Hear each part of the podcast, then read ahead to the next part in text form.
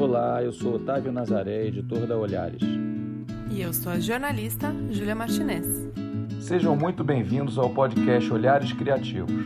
Aqui conversamos sempre com o nome de referência do mercado de arquitetura, design e afins para entender seus processos e metodologias de criação, saber como desenvolver esse know-how e inspirar outros criadores.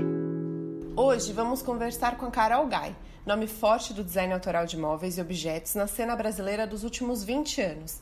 Carol, seja muito bem-vinda. Obrigada por aceitar nosso convite. Obrigada pelo convite e estou muito feliz de estar aqui com vocês para esse bate-papo. Que legal, Carol. Muito bom ter você aqui com a gente. Prazer enorme. A gente acompanha a tua trajetória e é encantado com o teu trabalho. Então, é realmente bacana fazer essa conversa. Bom, nesse tempo todo, a experimentação é o que vem dando norte para o seu trabalho, seja com novos materiais, novas técnicas, com a ressignificação de objetos cotidianos, é, enfim, é, a gente vê que tem uma evolução dentro disso no teu próprio trabalho, é, né, uma variação, né, mas sempre com isso dando uma tônica. É, cada hora você está buscando alguma coisa diferente, mas qual que é a busca essencial com essas experimentações? Na verdade, eu penso bastante também, é, além do próprio produto, né, do, resultado de tudo isso, em como as pessoas vão, como vai é, mexer isso com as, as pessoas que né, estão vendo minhas peças e tal. Acho que a ideia subjetiva de todo o trabalho é despertar esse olhar é, para esses objetos cotidianos, o que está em nossa volta, acho que só despertar isso é muito gratificante, né? Fazer uma cadeira de cinto de segurança e a pessoa pensar, nossa, eu né, uso cinto todo dia, um material tão resistente, posso fazer algo em casa, sei lá, acho que é esse despertar dessa vontade, né, desse, essas ideias da, da reutilização, acho que é muito importante. Legal é, nessa investigação que a gente faz sobre o processo criativo, a gente gosta de olhar um pouquinho para o passado, porque o passado muitas vezes explica o que está sendo feito, né? O que tem sido feito na carreira e o que está sendo feito agora. Então a gente vai falar um pouquinho agora de passado. É, a sua carreira ela começou no workshop com os irmãos Campana, não foi? Como é que foi essa experiência? Eles foram uma influência muito forte para você? Eu estudava arquitetura na época, estava no último ano, já falando que ia ser arquiteta. E, de repente, eu encontrei esse caminho, que era uma coisa que eu procurava muito durante é, a faculdade, que era é, em, é, em, busca desses cursos mais livres, né? Que eu pudesse criar com liberdade, não tivesse tão preso na técnica, né? E, de repente, eu encontrei esse curso que é dos Irmãos Campana, que foi um workshop, fiz é, dois anos, 99 a 2000, metade de 2000 que foi quando eles pararam. Então, e, e, lá eu encontrei a liberdade total de criação, né? O, o, o, importante durante o curso não era o resultado, e sim o processo, né? Essa experimentação, você ter esse contato com os diferentes materiais e tal. Então, isso para mim foi a, a, o, o ponto de partida para onde que eu ia seguir, né? E fui para a área do design é, é, e, e, trabalhar com eles foi extremamente importante para minha carreira, né? Despertar esse olhar, é, que já era uma coisa que eu fazia desde pequena, né? Eu gostava de inventar coisas com objetos que eu tinha na minha volta, né? Então, até criar móveis com caixinhas de, de remédios dos meus pais que eram médicos, então eu criava, fazia. Eu sempre tinha essa parte da, manu, da manualidade muito forte, né?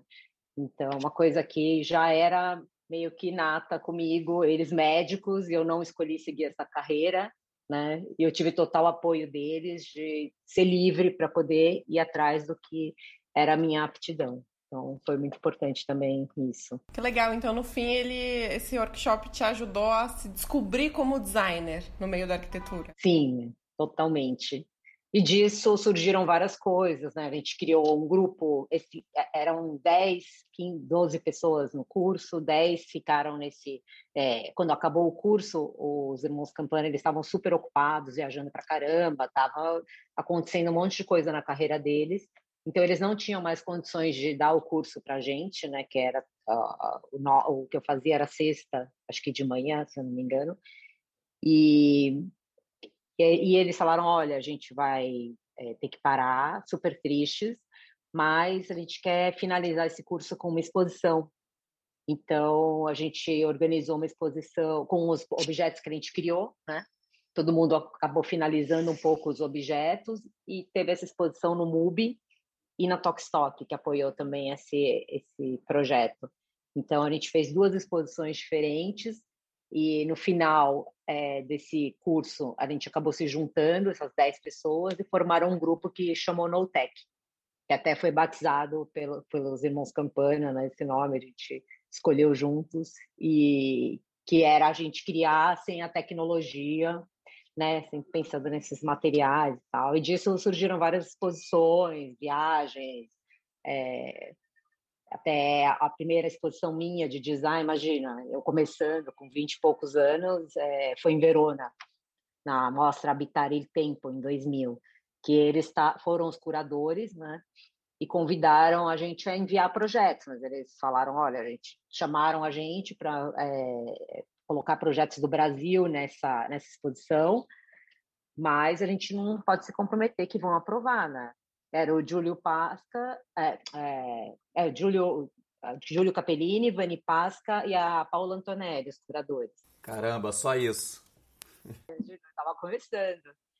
Mandei a foto tal, fui selecionada, então foi super bacana, assim, para começar, né? E, e aí a gente foi indo, né? conforme foram acontecendo as coisas, eu acabei sendo totalmente mais para o lado do design. Lógico eu fiz alguns projetos de arquitetura, mas o meu caminho era criar com esse micro e ter essa liberdade na criação e tal, e né, acreditar nisso. Era o que eu gostava, é o que eu gosto. Né? Na época eu amava e continuo amando, então encontrei meu caminho. É, começo triunfante mesmo, hein? É, teve exposição na Pinacoteca também na mesma época, em 2000, né? Que era 500 anos Brasil Design. Então, imagina, já começar com isso, eu falei, gente, nunca, né? Com 20 e poucos anos ia acontecer tanta coisa assim, né? Então, eu resolvi ouvir os sinais, né? Então, queria te provocar justamente a, a pensar na, na posição histórica disso, de, dessa geração que você representa muito bem. É, o, o, a gente sabe do móvel moderno, que teve nos anos 50, 60, tinha muita autoria, mas ao mesmo tempo um trabalho muito grande de, de marcenaria, um tanto artesanal, mas é, voltado para o consumidor. Aí depois teve uma, um, um, princípio de industrialização nos anos 70 e 80, é, nos anos 70 especialmente, né? É, é, mas essa onda militar, que era ao mesmo tempo é, era uma trava para alguns processos criativos. É, e aí, quando teve a redemocratização, nos anos 80, foi quando começou um movimento que os campanas são o, o principal, principal referência, que é um movimento que vai contra isso, que, vai, que volta para a autoprodução, é, para uma, uma, experimentação radical. Eles começaram lá com a série Desconfortáveis, era uma experimentação que tinha uma certa provocação, um pouco iconoclasta. É, num momento em que a, a, tinha havido esse início de industrialização, mas tinha uma desconexão muito grande é, dessa, dessa geração de criadores com essa indústria. É, e aí isso foi um embrião para toda uma geração do design contemporâneo que é, é, que tem vários momentos, né? tem é, várias subgerações, vamos dizer, né? É, mas que você já é, é, algo de que você já participa há 20 anos, né? já, já tem toda uma história. É, e aí, lá pelas tantas, a indústria voltou a incorporar, a ter um diálogo muito presente com, com essa classe dos designers, com, é, valorizando a autoria, transformando a autoria em valor dentro do, é, dentro de sua, de sua, produção, principalmente do, do, mobiliário, dos objetos decorativos, uma coisa meio high-end né, é, para é, um público é, mais engenheirado e tal.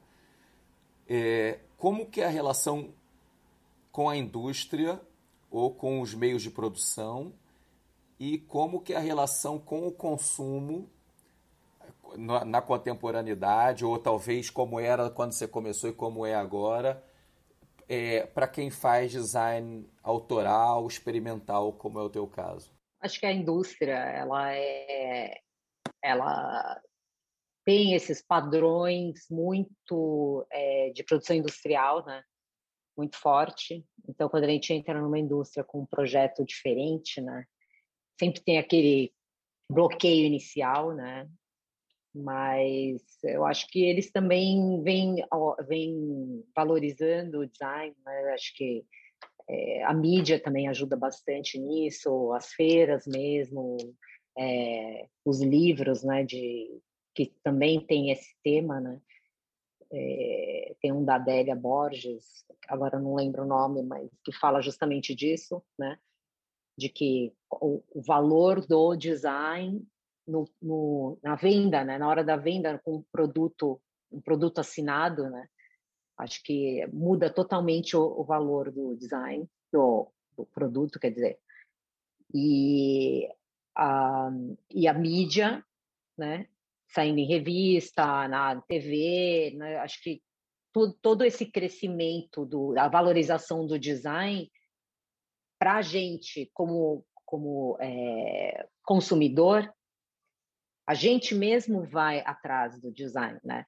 Não é que a, é, foi todo um crescimento desse do, dessa valorização que gera isso no final, porque os clientes eles vão atrás do design, né?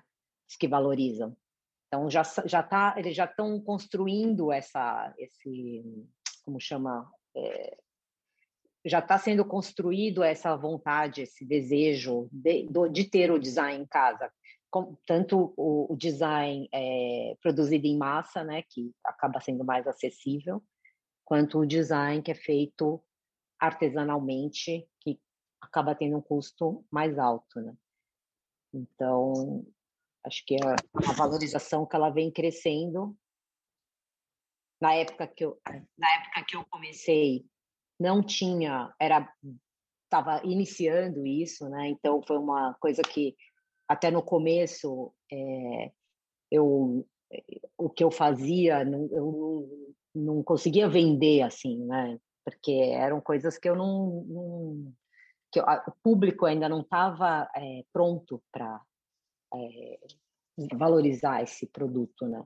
Então, foi por isso que eu vejo que eu digo que é um crescimento desse, desse público, né, do conhecimento, que no final ele mesmo quer o design. Né? Não adianta a fábrica querer vender um produto que não tem design, que vai vender menos. Então, acho que é essa, esse crescimento da valorização que faz toda a máquina funcionar né, no final. E eu trabalho com mais hoje é, com fornecedores mais artesanais, né? É tudo feito realmente por mãos, né? Muitas mãos e muitas técnicas e isso é, acaba é,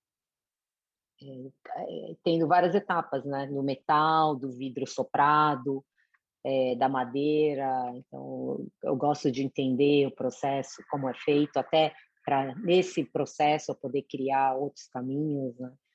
E também trabalho com fábricas, né? Então tem fábricas que é, é, é, mesmo dentro da fábrica o processo é artesanal, por mais que seja uma, uma produção em série, né? Lá na fábrica é tudo feito por mãos, né? Diferente de quando eu, uma, em 2005 eu fui para uma fábrica de vidro, foi até meu primeiro contato com o vidro lá na Itália, em Fidenza, que chama Bormioli Rocco, é super conhecida e tal. Eu fui convidada para fazer um workshop com outros oito designers e fiquei duas semanas lá. Era impressionante, porque a fábrica era toda automatizada. não tinha, uh, é, não tinha, eram poucas pessoas né, mexendo, porque eram máquinas. Então a máquina, o vidro vinha soprado, colocava num molde, mas tudo com máquina. Então minha primeira, o meu primeiro contato foi uma coisa bem industrial, né? Que era produção em série, e tem que ter, né, custo. Então uh, outro outra forma de fazer o vidro soprado e foi bem interessante, assim, e surpreendente, porque né, ver isso na Itália. Mas diz uma coisa, até é, é, dois anos atrás, eu, no, no apagar das luzes da possibilidade de circular um pouquinho, eu vi uma exposição lá no, no Porto que falava do design recente italiano, e aí eu, a gente fez uma visita guiada com o curador, muito legal, é, e ele falava como alguns designers estavam mudando, porque lá na Itália tem aquelas especialidades por região. Né? É, então, como, como certa valorização desses processos, revalorização desses processos artesanais, estavam é, fazendo descentralizar é, o, é, o universo criativo ali da Itália. Nem todo mundo queria mais morar em Milão, o cara às vezes morava lá no sul e tinha e se, se apropriava de um certo processo para fazer o trabalho dele. Aqui no Brasil, é, essa atividade do design, é, ela consegue é, revalorizar certas técnicas, tem, tem, tem volume para fazer com que isso se perpetue, é, porque a gente sabe que muitas vezes isso vai ser engolido por outros processos mais é, né, mais, mais automatizados, como se falou, é, mais focados num, numa produção de massa ou numa produção é, né, otimizada, né? Acho que tem as duas coisas, né? É, é, esse, o, o, acho que o trabalho artesanal ele aproxima as pessoas, né? Você quer é, a forma como, como você faz nunca vai ser igual à outra. Né? Acho que isso é um grande diferencial do que uma produção industrial em série. Vamos fazer 5 mil pratos de vidro, vão ter lá 5 mil pratos de vidro iguais, né? Então, acho que é, é muito diferente ao, ao, o resultado. Então, e tem muita gente que valoriza isso, né? Eu acho que da mesma forma que é, as pessoas estão valorizando mais a natureza, né? Tem essa parte, essa forma orgânica e, e isso é uma, acho que é uma tendência muito forte, né? é, de também ter essa parte do, da história por trás do produto, né? Não só ter um produto lá sem vida, né? Então, acho que é disso que as pessoas estão tentando se cercar mais. Eu acho hoje em dia é, é muito forte. Então, é uma coisa que traz mais para o, humano, né? não é uma máquina fria, né? e está ajudando a dar continuidade a essas artesanias. Né? Acho que é. Elas vão morrer. Né?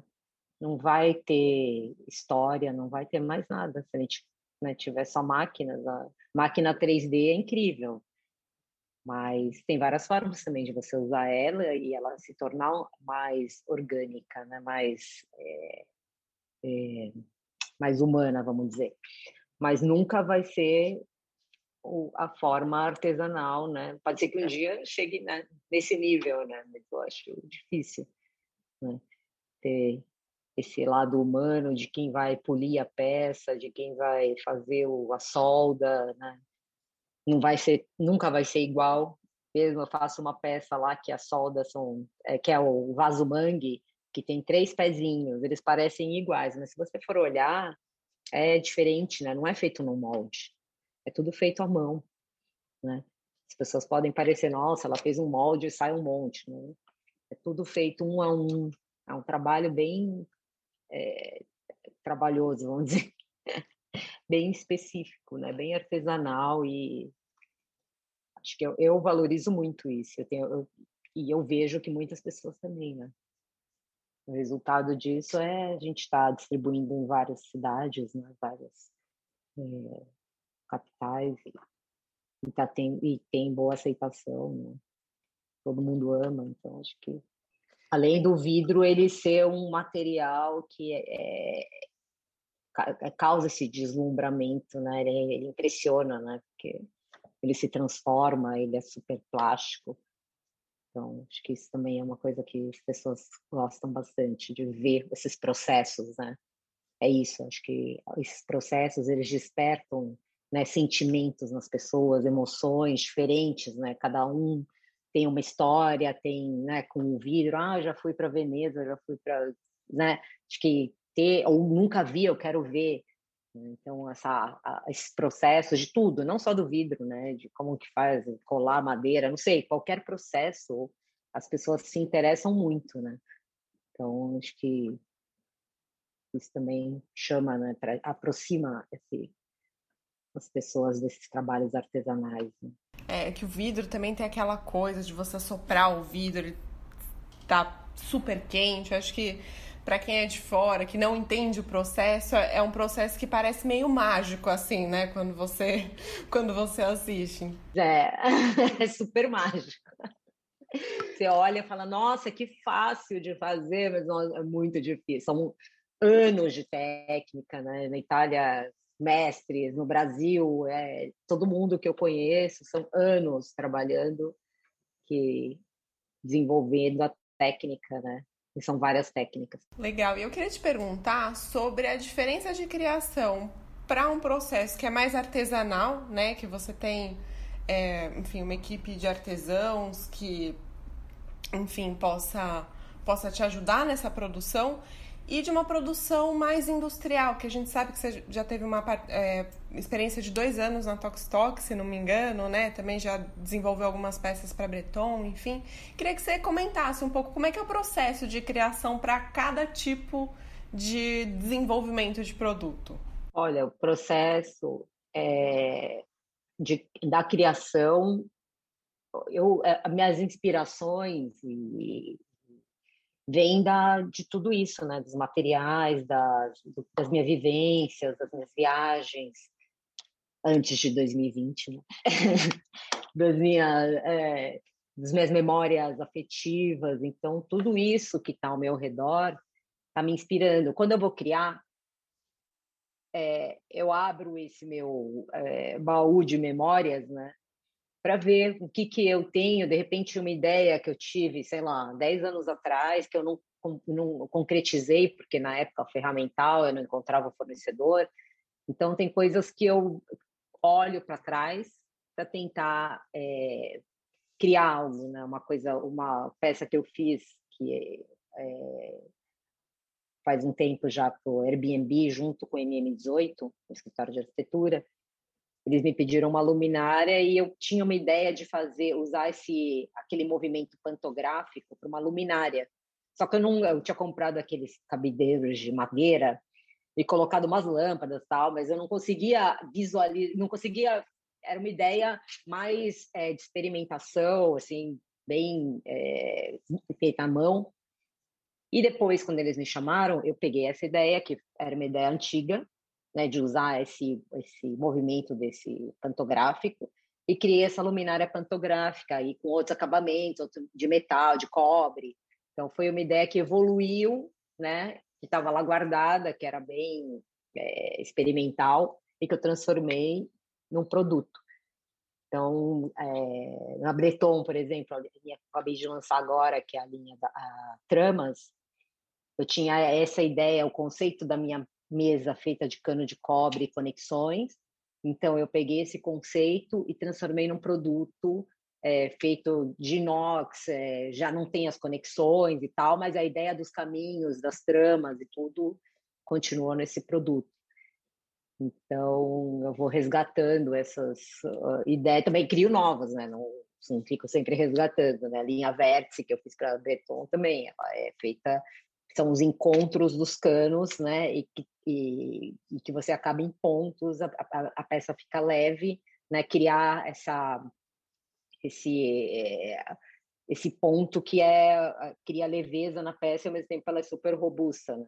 Então fazer ela levitar nesse, nesses pontos que são os vértices.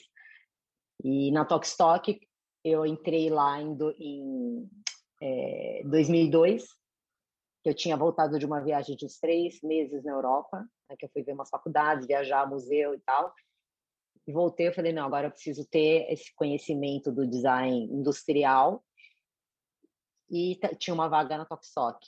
Até na época eu falei com o Ademir, que eu, é, eu já conhecia ele por causa da exposição do Notec, ele falou: Ah, você não vai aguentar, você vai ter que carregar caixa. Eu falei: Eu carrego caixa que for, eu quero, eu quero fazer, eu quero estar é, tá dentro. Aí eu entrei e comecei, fiquei na parte de tendências um mês, que eu tinha acabado de falar super é, fresco de ideias e tal. Foi super legal, porque eu, eu conheci um outro, uma outra parte que é mais de tendência, né? Como a gente elaborou a tendência de 2003 é, li os cadernos, as, os mood boards e tal, foi incrível.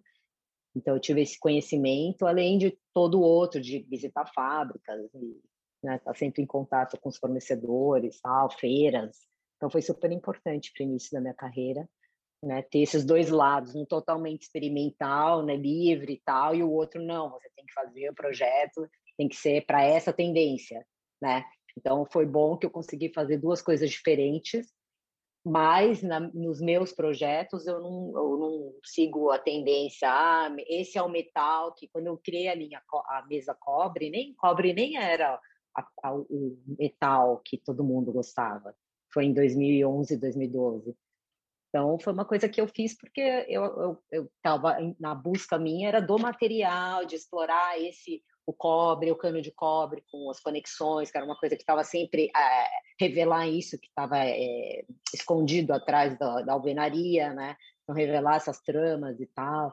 Então nem era, não, eu não sigo a tendência do que está na moda, né? Eu gosto de primeiro ver o que eu, qual é a minha busca, né?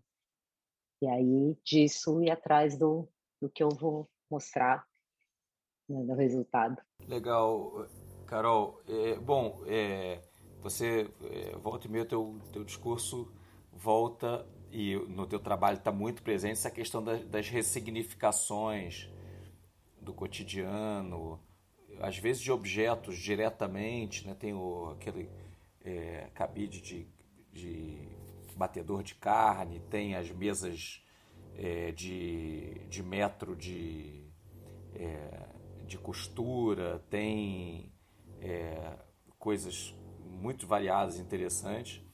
É, às vezes, questões mais conceituais, né? É, como você falou. Então, sempre tem alguma questão ali por trás. É, como que isso evoluiu ao longo desses 20 anos na tua cabeça?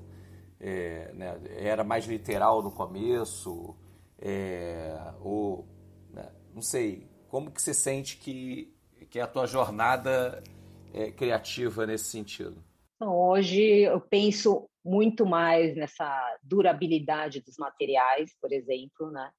Antigamente eu pegava uns negócios de plástico, deformava, fazia coisas, era menos pensando nisso, mais na, na experimentação. Hoje penso também que material que eu vou escolher para trabalhar, né? Que ele vai ser durável, né? Não vai ser reciclável. Tem, acho que são questões que hoje a gente tem que pensar, né? Porque é, a gente tem esse papel, né?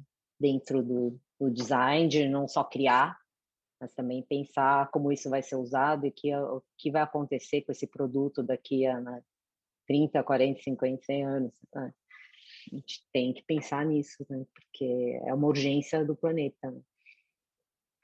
Acho que essa é uma, uma das eh, metas, né? e, e, e dessa perpetuação do trabalho artesanal, que eu acho que é, é uma coisa que, se a gente não tiver é, investindo e fazendo, né, vai morrer, porque antes ninguém olhava para vidro soprado, né, que Acho que agora muitos designers estão trabalhando com vidro soprado, né? E era uma coisa que a gente tem, né? A gente tem a imigração italiana que veio para cá.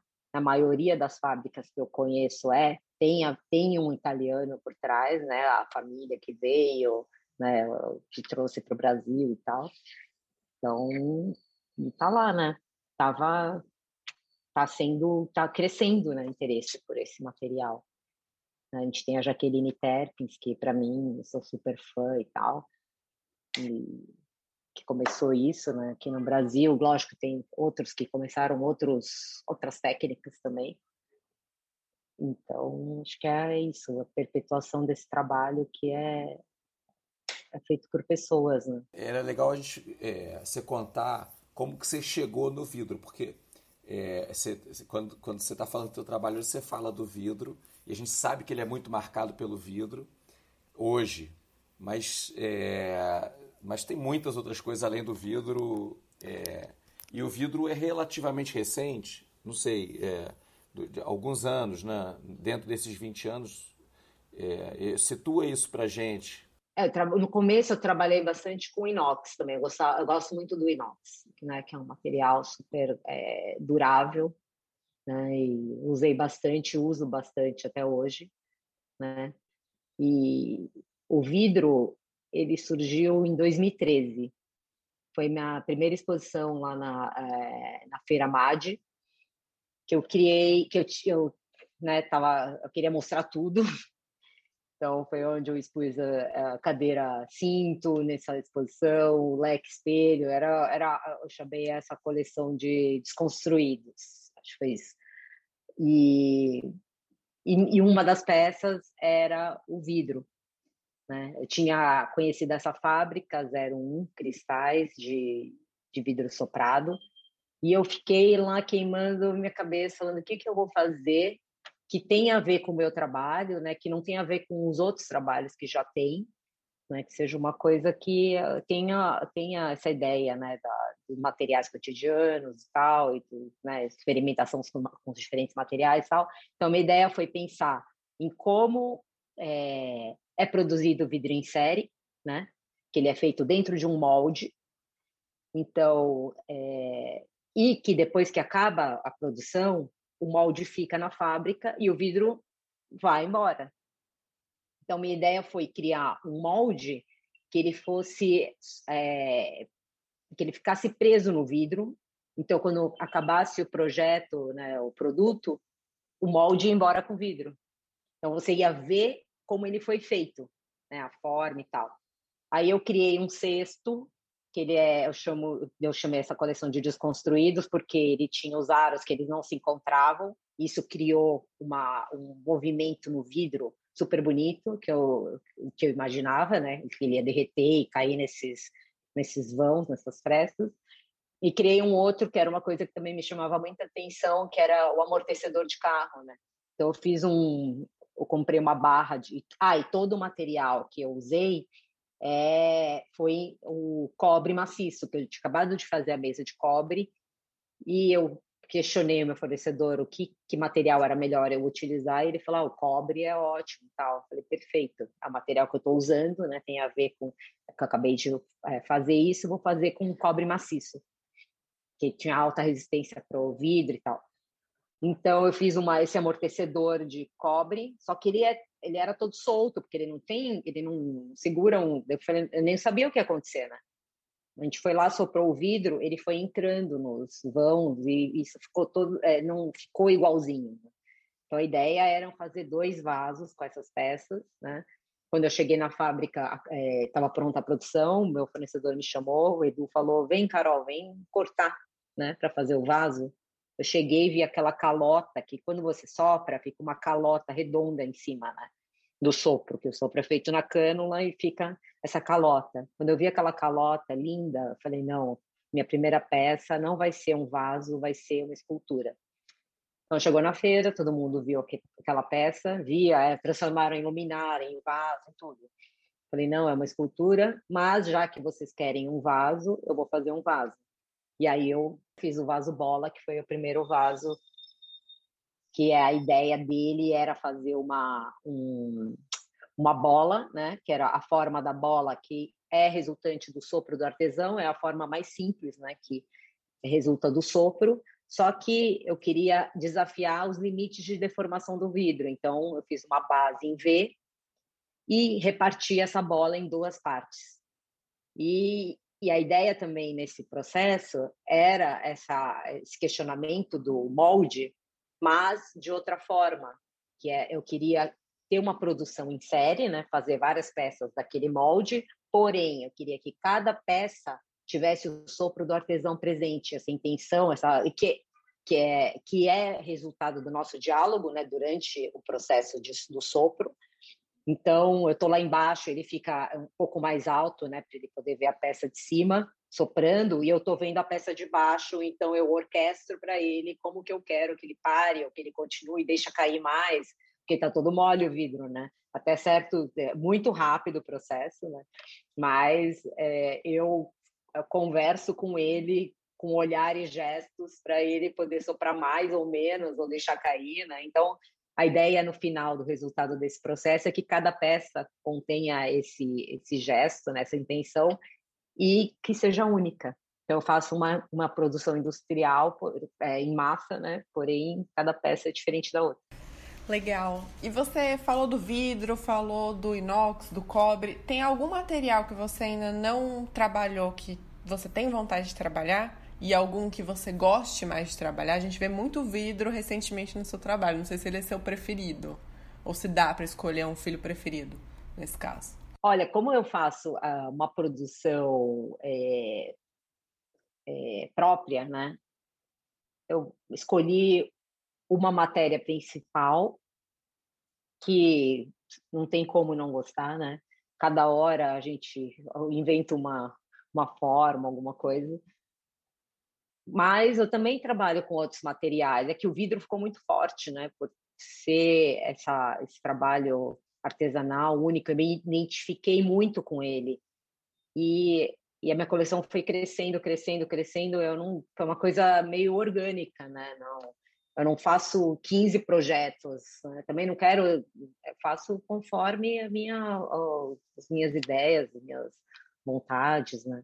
Eu tenho as feiras que a gente acaba tendo que lançar, fazer os lançamentos por ano, e eu, eu fico nisso, porque eu acho que é, também não precisa ter aquela, aquele mundo né, de coisas e tal. É coisa, é um processo, né?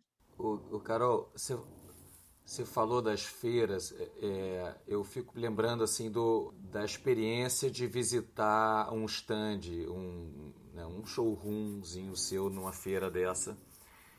Maravilhosa experiência, é, justamente por ver que cada coisa é diferente. E, e lembro de peças que me marcaram muito, acho que não são tão recentes, são umas que você trabalha com a acústica no vidro. Queria que você contasse desse processo. Não tem umas que você bota o, iPhone, o, o celular? Isso foi em 2018. É, eu estava é, em casa um dia, pensando o que, que eu vou fazer para a MAD desse ano. Né? Coloquei, eu tinha o vaso bola, justamente, que é o que tem o V no meio. Eu tinha, eu estava sem a base dele, então ele estava de boca para baixo. Eu estava em casa, coloquei o celular, falei, deixa eu ver se eu, não sei, veio na minha cabeça de colocar o celular nesse meio para ver o que que acontecia. E o som mudou muito. Aí eu falei, eureka, já sei o que eu vou fazer, né? Vou fazer um amplificador de som de vidro. Então a ideia foi transformar essa concha numa é, uma concha mais fechada, né? Fazer esse molde para poder soprar é, essa, esse, colocar o celular. Então a ideia foi criar um amplificador de som que não precisa de tomada, né? Você pode levar para qualquer lugar, é de vidro, né? É reciclável então, acabei é, criando um produto de outro produto até, né? Mas com uma, um pouco diferente a forma de fazer. E também criei outras formas né, eh, desse amplificador, que tem aquele o que chama, esse chama, eu chamei ele de onda, porque ele forma esse, ele tem essa, essa, essa cava no meio e em volta ele é todo redondo, então como se fosse uma onda, assim.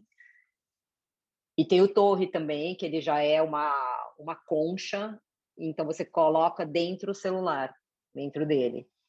Então eu fui explorando ah, como que eu posso mudar um pouco essa forma e também ser um amplificador. E o interessante foi que justamente quando eu lancei na feira, esse contato com as pessoas, com as histórias, né? Tinha gente que chegava, ah, eu coloco meu celular na pia do banheiro para fazer a, o som, que legal, me fez lembrar disso. Ah, eu, eu ouço o som para amplificar dentro de um copo de vidro. Então, essa ideia dessas memórias afetivas da, do, né, da, disso, né, que é interessante, né, saber como como despertar isso nas pessoas, né, esse contato que faz muita falta hoje, né, que a gente está aí cada um no seu mundo, mas necessário, né? Então é, isso, essa, essas, esse contato com as histórias, com as coisas, é muito legal. É, o, design autoral e, é, e, mais artesanal, eu sempre acho que ele tem um papel é, de estímulo ao design industrial. É, é ele está no, nos limites ali, testando coisas, mostrando possibilidades, né? inventando fazendo o que é estranho. É, ao mesmo tempo, tem um grande diálogo com, com o processo artístico. Né? Então, né, de conceituar uma produção, é, de algo que tem um discurso conceitual, no fim das contas. Né? Inclusive, um, tem uma posição é, equivalente no mercado, né? é vendido em galerias, é representado por galerias, é, é, é se apropria dessa lógica numerada muitas vezes. É, você já falou que é um, cada um é diferente, mas às vezes tem séries, às vezes tem coisas, né, tem esses artifícios para valorizar as peças. Pra, é, você está inserida nesse universo é, da, da venda é, como obra de arte, do, do design arte, vamos dizer, é, como é que isso funciona? É, esse mercado é, ele existe no Brasil? Ah, eu acho que vem crescendo, né? Justas feiras ajudam a fortalecer esse reconhecimento, né? E galerias também pelo Brasil, não tem muitas, mas sim, tem tem gente interessada. Eu mesmo tenho coleções que são é, numeradas é, justamente da forma de fazer ou né, que é, material que é único. Né? Então tem peças que são únicas. A coleção, por exemplo, dos cristais, é, cada peça é diferente da outra, né? Porque o cristal não tem como, eu não quero fazer outro igual, não tem nem como, né? Então, é, já é uma coleção que ela é tudo que mexe com materiais naturais, né, não tem como não ser único. E é uma essa ideia do design autoral, ela vem crescendo né? bastante já há uns anos. Você vê seu discurso como um discurso artístico, é, em algum sentido? É, é, que diálogo você, você olhando para a arte contemporânea, você você acha que é, é que está na essência de, né, que, que, tem vínculo? Ah, eu tô com um pé lá, outro cá, né? Acho que é, tem essa, essa questão da subjetividade, do, do, do diálogo com as pessoas, né? De, de ter, transmitir outras, outras emoções, outras coisas. Acho que é isso, a arte, ela emociona, né? Então, eu tenho eu procuro essa história por trás, né? E ao mesmo tempo é um objeto funcional. Então a, a gente está na barreira entre a arte e o design. Eu acho que por ele ser artesanal e ter todo esse discurso por trás, ele acaba é, ficando em, entre um e outro, né? Legal. E ano passado você chegou até a, a lançar algumas peças, né? a gente acompanha alguns designers, artistas, e a gente percebe que para alguns a pandemia acelerou o processo criativo, né? Por estar em casa, conseguir criar mais, e para outros deu uma, uma, uma pausa. Queria que você contasse um pouquinho se a pandemia influenciou alguma coisa para você, essa questão de estar em casa, se você normalmente já criava em casa. Como é que era esse processo? É, é... não foi fácil, porque eu tenho dois bebês, né? Eles tinham menos de dois anos, né? então foi um pouco difícil, mas eu tinha um projeto em andamento que vai ser lançado esse ou fim desse ano ou ano que vem, uma empresa grande que eu dei continuidade na pandemia, então foi eu criei um monte de coisa, é, para essa empresa. Das, dos meus produtos também, né? Eu já tinha lançamentos que eu estava fazendo em fevereiro. Fiz também a, tinha uma ideia de trabalhar com o vidro espelhado, né? É, então eu criei uma, eu, fui convidada para uma exposição, é, é, design, é arte, justamente da Regina Galvão, que foi numa galeria, bolsa de arte. Então eu criei um espelho que é que eu chamei de alma, né? Então a ideia é, é que esse espelho ele seria, ele teria a ver com uma, esse momento que a gente está vivendo de você se encontrar mais com você mesmo, né? Então criar esse universo que é você, né? Então a ideia foi criar esse espelho na pandemia, né? Que é espelho pandêmico. Mas não dá para ficar parada, né? Acho que a gente vai criando, desenhando, fazendo. O, único problema é isso, né? Que eu gosto de ir nas fábricas, eu gosto de desse diálogo com as pessoas, tá? Então isso está um pouco complicado ultimamente, porque não dá para ficar indo muito em fábrica, né? Então essa parte é a que eu mais estou sofrendo agora. É isso. Mas a gente vai dando um jeitinho, né? Hoje tem muitas ferramentas para a gente poder se conectar com os lugares. Né? Isso aí permite, inclusive, é, conversas como essa serem resolvidas à distância. Normalmente a gente faria é, junto, né?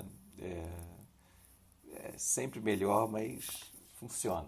Nossa, ainda bem que a gente está vivendo esse momento, né? Que que a gente tem essa internet, esses, essas outras plataformas para a gente se conectar, senão eu não sei o que seria da gente.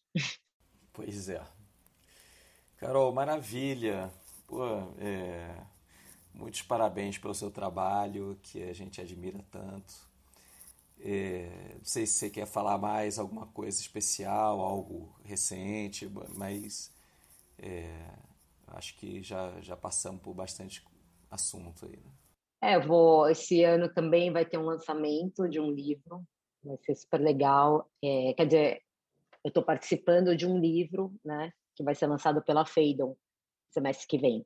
Ah, que então, maravilha! Aconteceram muitas coisas legais durante a pandemia. E uma delas é essa, né? Que é... é um livro é sobre. É um livro sobre mulheres designers. Ah, que especial. Demais. Nossa, quero muito ver. Vai ser em setembro o lançamento. Eu te mando Maravilha. depois. Legal, legal. Quero informação, depois a gente ajuda a divulgar Sim. também. É, não, legal. super feliz. Já foi escolhida para fazer parte desse livro. Né? É. Eu já tinha sido pela L Decor é, americana, né? já é, representando as mulheres né, no design e tal, e logo em janeiro de 2020. Então, e agora pela Feidon vai ter esse livro de das mulheres no design também. Super importante, né? Acho que a, é, a gente está vendo esse movimento muito forte, né? Da, da força da mulher, né? Imagina, você mãe, né? Com dois filhos, né? Ter que trabalhar e fazer tudo e criar é uma pressão muito forte, né? É, são muitas a, a mulher ela tem tem esse poder de fazer muitas coisas, né? Então acho que esse, esse essa valorização também né, da, da mulher como é, na carreira, né? Empoderar essas mulheres também é super importante nesse é, momento, principalmente, né? A gente está vendo que tá igualando, né? Isso é, é, bem bacana, porque dá um é trabalho. É maravilhoso grande às ser mulher. Às vezes parece que é só derrota nesse Brasil, mas nem tanto, né, cara? Tem coisas que vão andando devagar e sempre. A gente está num momento muito difícil né, institucionalmente no Brasil, mas o ah, mas, mas tem certas coisas que, se olhar para trás, você vê que a gente tá, é, evolui. Né? E essa é uma delas. Maravilha, Carol. Poxa, brigadíssimo. Parabéns pelo reconhecimento merecido que você, que você tem tido e pela produção. Enfim. Obrigada pelo convite. Contato. Imagina. Fiquei super feliz. Valeu, querida. Beijão. Beijo. Até mais. Obrigada, Carol. Beijo. Ah, obrigada, Julia.